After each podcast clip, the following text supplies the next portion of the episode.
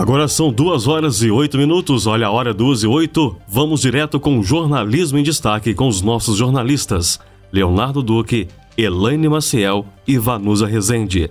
Vanusa, é com você. Oi, Eduardo, boa tarde para você também. Uma excelente tarde de quinta-feira, hoje, dia 6 de outubro de 2022. Agora, duas horas mais oito minutos. No ar, jornalismo em destaque. Aquele momento em que a nossa redação se reúne com os destaques aqui da cidade, da região, também no cenário nacional e estadual. Hoje nós vamos falar que a Zapac tem programação especial de Outubro Rosa.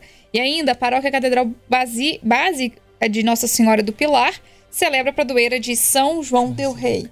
Ah, certo, a paróquia Catedral Basílica de Nossa Senhora do Pilar. Tava com um erro de digitação aqui, né, gente?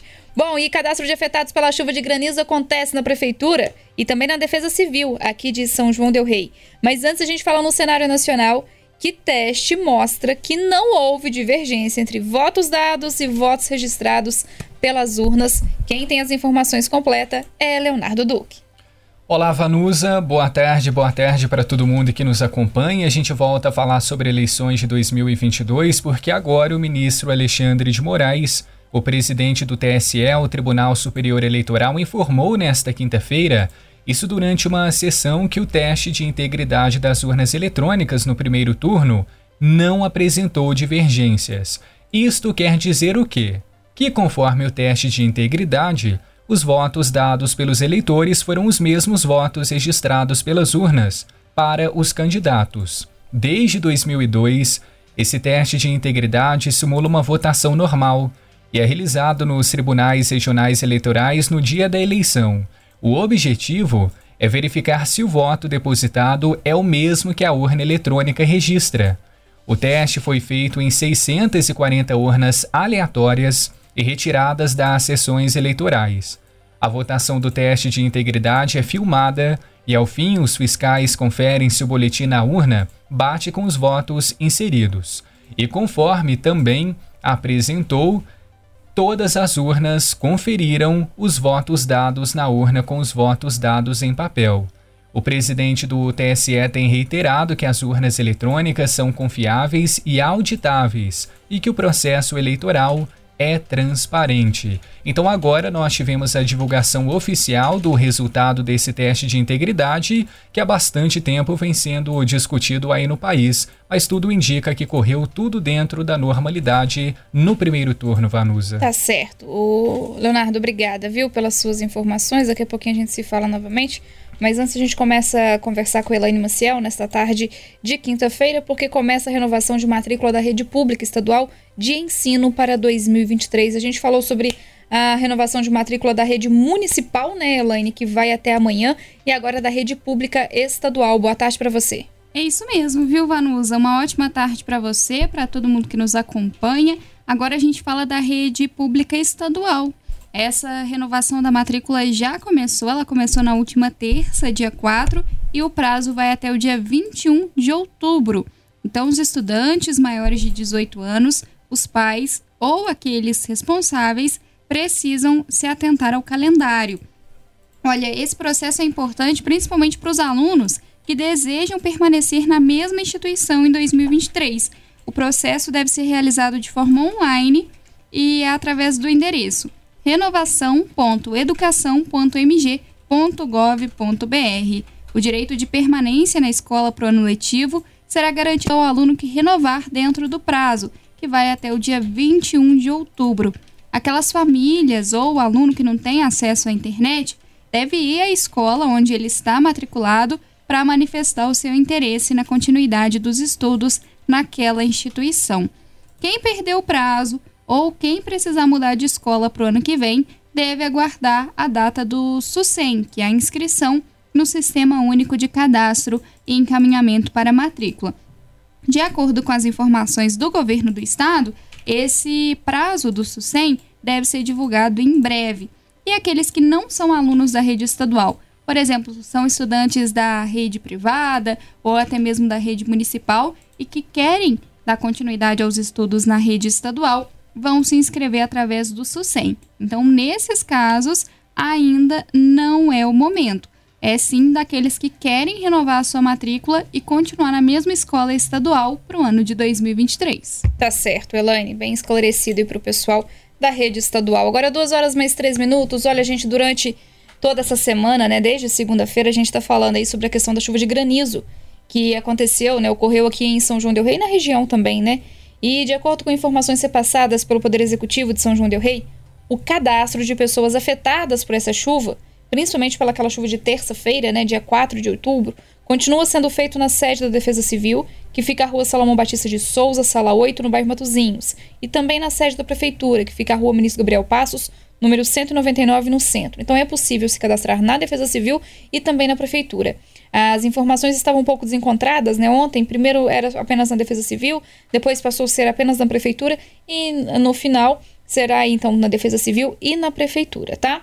Interessados devem levar fotos e vídeos que comprovem os danos com documento de identidade e comprovante de endereço, além da estimativa de prejuízo, quantas telhas, quantos vidros e demais danos foram causados. Na sede da Secretaria de Assistência Social, também na rua Solomão Batista de Souza, cestas básicas e lonas serão doadas aos necessitados, mas é necessário realizar o cadastro prévio com a Defesa Civil. Dúvidas podem ser esclarecidas pelo telefone no 3379 1513. 3379 1513. Então, o cadastro de afetados pela chuva de granizo acontece na Prefeitura e também na Defesa Civil de São João Del Rei. Duas horas mais 14 minutos, você acompanhando o jornalismo em destaque aqui nas ondas da 92,7. Agora a gente fala com a Elaine Maciel sobre o outubro que é rosa e, inclusive, tem programação especial da Zapac, né, Elaine? É isso, Vanusa. Assim como todos os anos, a programação de Outubro Rosa da Zapac aqui de São João del Rei é bastante tradicional. E agora, para esse ano, nós já temos então um cronograma. A ASAPAC é a Associação de Amparo a Pacientes com Câncer aqui de São João del Rei e divulgou a programação.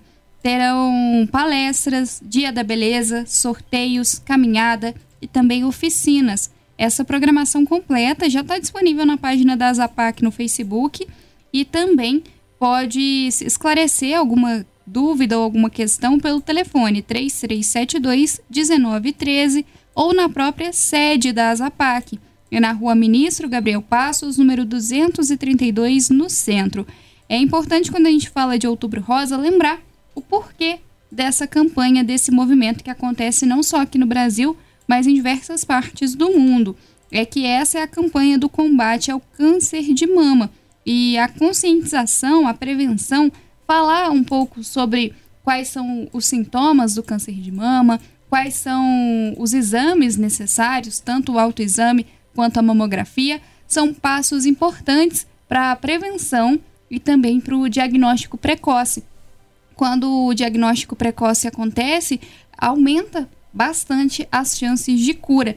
Por isso, essa campanha tem o objetivo de alertar as mulheres e toda a sociedade sobre a prevenção e o diagnóstico precoce do câncer de mama.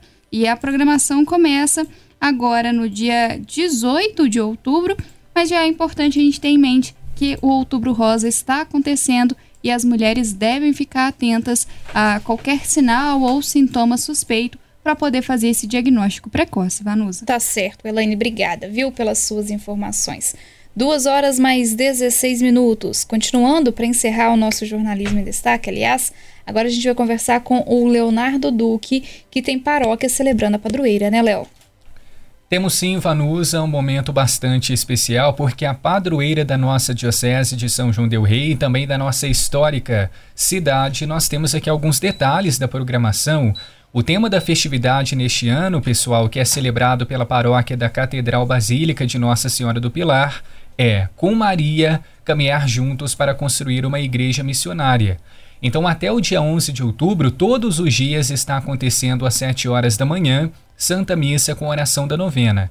Somente aos domingos, né, para a gente lembrar, as orações serão após a missa das 8 horas da manhã.